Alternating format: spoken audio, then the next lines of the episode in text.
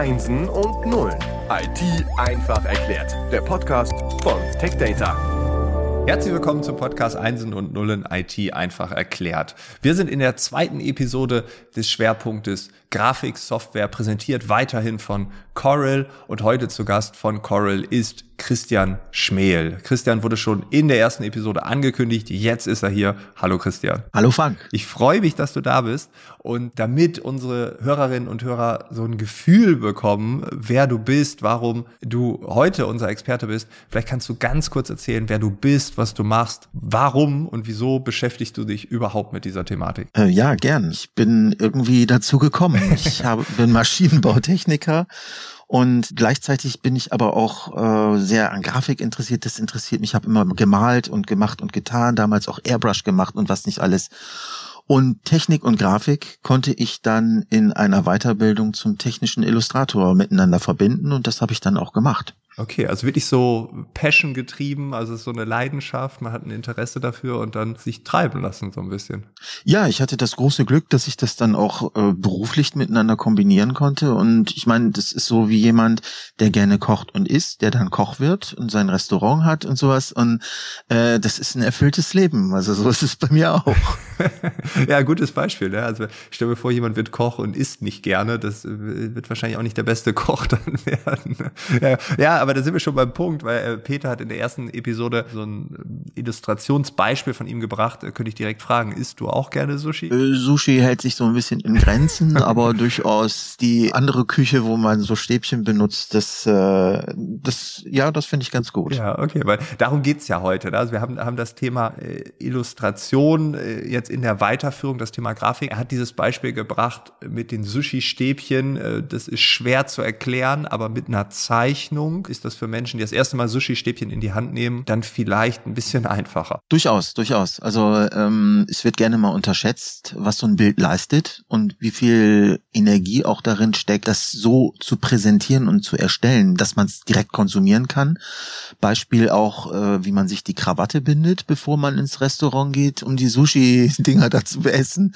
Ähm, es gibt, wir sind von Grafiken umgeben und das ist ein sehr, sehr spannendes Thema. Ja, bei der, bei der Krawatte habe ich immer gedacht, du brauchst einfach einen Vater, der es kann. Und wenn der es nicht kann, dann können, also in der Linie runter kann es dann auch nie jemand. Das wird immer so weiter vererbt. Das war mal so mein Gedanke, ne? Und weiß nicht, manche haben dann die Mütter, die dann die, die Krawatten binden für alle Männer im Haushalt. Ähm, das das wird es wahrscheinlich auch geben. Ja, okay, also da werden wir heute tiefer einsteigen. Ähm, worüber reden wir im Detail? Es geht um technische Illustration. Genau. Also wir kennen ja viele Bilder, die uns umgeben und äh, ob sie jetzt Botschaften haben oder nicht, ist manchmal sind sie bunt oder sowas.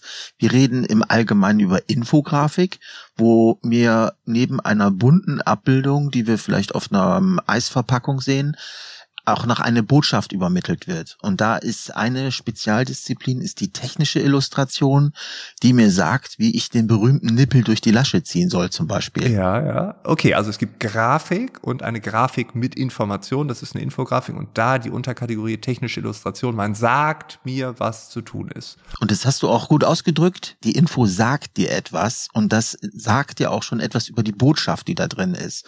Und das hast du im Prinzip sehr gut auf den Punkt gebracht, dass die Grafik Dir etwas sagt. Ist das etwas Neues? Also ist das etwas, was man jetzt, keine Ahnung, es gab dann die ersten Kühlschränke und da musste man sagen, wie man die anschließt oder so? Oder wie, wie, wie kam das? Ja, im Prinzip ist es ein sehr altes Thema. Ein Meilenstein ist sicherlich die technische Revolution, wo äh, Dampfmaschinen, Webstühle und so weiter und so fort alles geschaffen wurden. Und letztendlich ging es aber in der Steinzeit schon los, wo ähm, quasi irgendwelche Tiere an Höhlenwände gemalt wurden und so weiter. Und es war immer Bedarf da, technische Sachverhalte oder äh, Prozesse irgendwo darzustellen und da wurde gern auf eine Grafik zurückgegriffen. Steinzeit, okay, das ist schon ein bisschen her. Ähm, glaubst du, das gab es schon vorher als, ja, wahrscheinlich, ne? Die Leute konnten es später lesen. Das heißt, es ist ein richtig altes Thema. Mhm. Also wenn man mal sieht, wie sich das alles entwickelt hat, das ist ja jetzt so schon über 100 Jahre her, dass die äh, Technik da vermittelt werden musste. Früher mussten Menschen noch viel mehr arbeiten, der Bildungsstand war geringer ähm, und so weiter. Trotzdem mussten sie sehen, an welchem Hebel sie ziehen, um den Webstuhl irgendwie zu starten oder so. Und das kannst du mit einem Bild natürlich viel besser machen, wenn der Bildungsstand nicht so hoch ist und äh, du hast da natürlich Informationssicherheit. Ja, auf jeden Fall. Okay, also technische Illustration, das, das haben wir jetzt, glaube ich, ganz gut erklärt, was es ist. Es gibt schon sehr lang. Ähm, und was ich interessant finde, wir gehen ja wirklich tagtäglich irgendwie damit um. Ne? Also ob man irgendwie in eine U-Bahn geht, äh, einsteigt und da darf man gewisse Dinge oder im Auto äh, ist irgendwas, da blinkt irgendwas oder so, ist ja auch irgendwie eine technische Illustration, vielleicht im weiteren Sinne. Also wir kommen ja nicht drum rum. Nee, durchaus. Und da ist auch dieser, dieser Riesenzweck dieser technischen Illustrationen ja auch zu sehen. Immer wenn wir uns irgendwas kaufen, lesen wir hoffentlich, es sei empfohlen, die Bedienungsanleitung. Und da sind natürlich auch Bilder mit drin und Illustrationen. Und wenn du dir die anguckst, bekommst du die Information, die vermittelt werden soll, dass du irgendeine Schraube lösen sollst oder dass du eine Transportsicherung entfernen musst.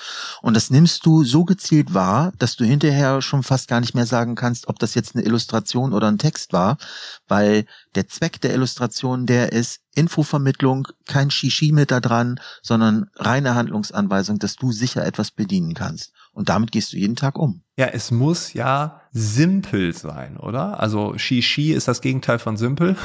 Ähm, es muss möglichst einfach dargestellt sein, damit es wirklich jeder und jede versteht. Ganz genau. Das ist auch wie bei Texten. Also das geht ja miteinander einher sozusagen.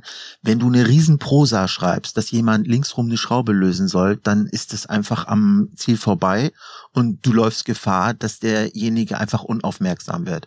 Und so ist das mit Illustrationen auch.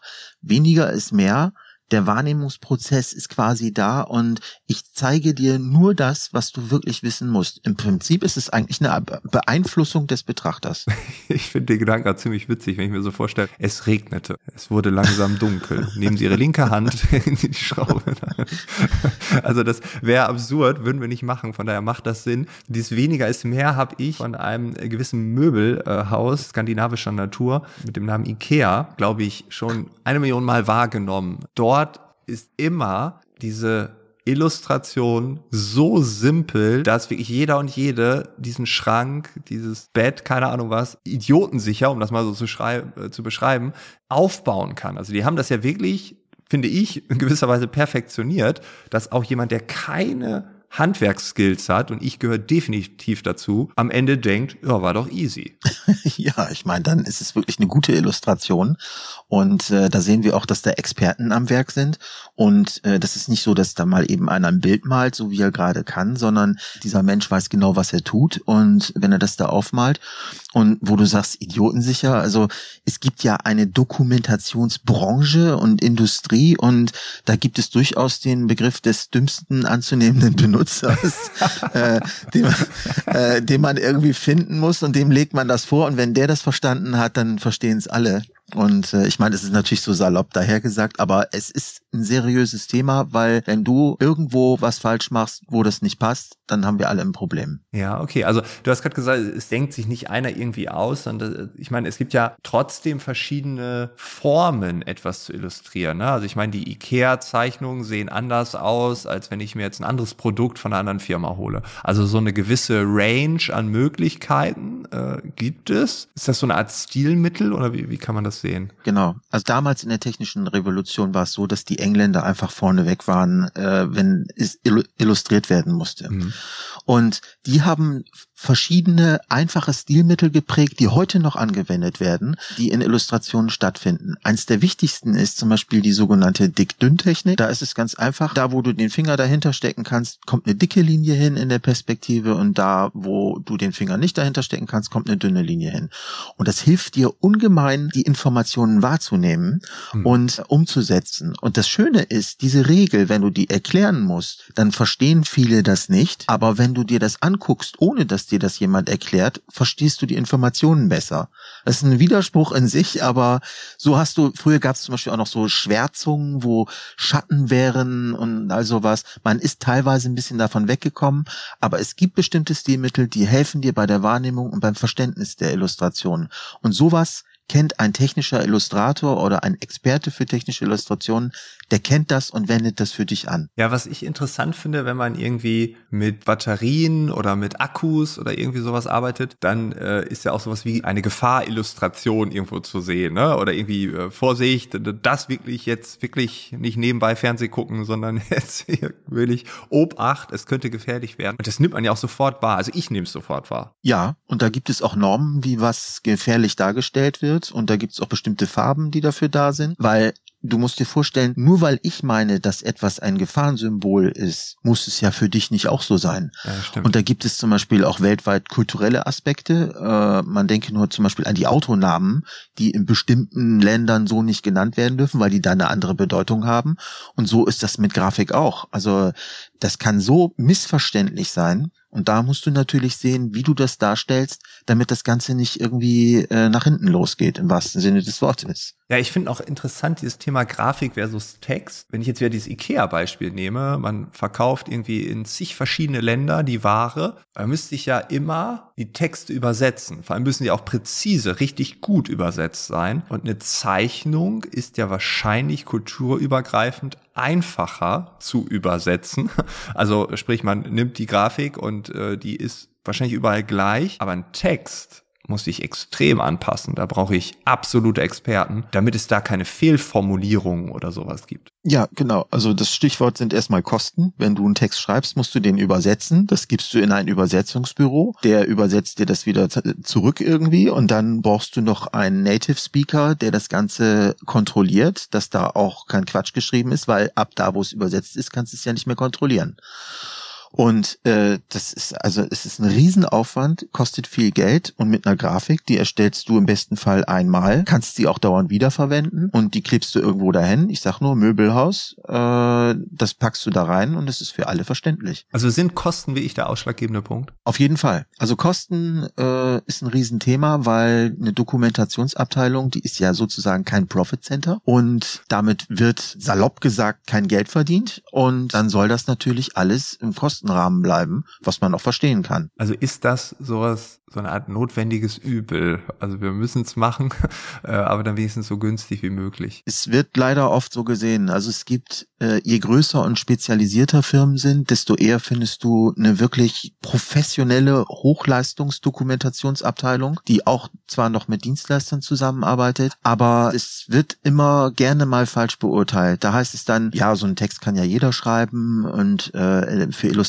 brauche ich ja irgendwie einen Experten und es ist mir alles zu teuer und sowas. Und darum gab es schon den Trend in der Vergangenheit auch, dass von der Trennung eines technischen Illustrators und eines technischen Redakteurs so ein Allrounder geboren ist, der seine Texte schreibt, das auch gut kann und gleichzeitig seine Illustrationen erstellen muss. Und da ist es wichtig, dass er eine gute Lösung hat, mit der er das machen kann. Weil wenn du jetzt irgendwie so ein, so ein hochkompliziertes System bedienen musst, um da irgendwelche Grafiken zu erzeugen, dann, dann sträubst du dich ja immer mehr dagegen und das ist natürlich kontraproduktiv. Ja, interessant. Ne? Einen Text schreiben kann jeder, was ja auch nicht stimmt.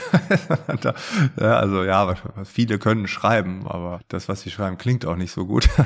und dann gibt es auch viele, die nicht mal schreiben können. Also von daher, ähm, ja, interessant. Also verändert sich der Beruf, kann man das so sagen? Ja, der Einsatzbereich dieser Spezialisten verändert sich mehr zum Allrounder hin und der technische Illustrator an sich, das gibt es so nicht mehr direkt. In verschiedenen Branchen gibt es das noch, aber der Allrounder heutzutage, der macht sowas, dass er zum Beispiel die Konstruktionsdaten aus der Konstruktion von den Ingenieuren nimmt und die kann er dann mit der passenden Lösung umwandeln in technische Illustrationen und damit ist ihm auch von der Lösungsseite, die er einsetzt, von der Software her, ist ihm Unterstützung geboten, hochwertige stilmittelbehaftete technische Illustrationen, die aussagekräftig sind, äh, auf Basis dieser Daten zu erzeugen. Ah, und schon muss er auch schon wieder die Sprache der Ingenieure zumindest verstehen. Das ist ja auch wieder eine neue Kompetenz. Genau, genau. Also mit denen interagiert er und letztendlich ist der technische Redakteur, der diese textuellen Beschreibungen macht, er ist ja der Vermittler zwischen den Ingenieuren und den Kunden und Anwendern der Produkte und er übersetzt es quasi in eine einfache äh, Sprache.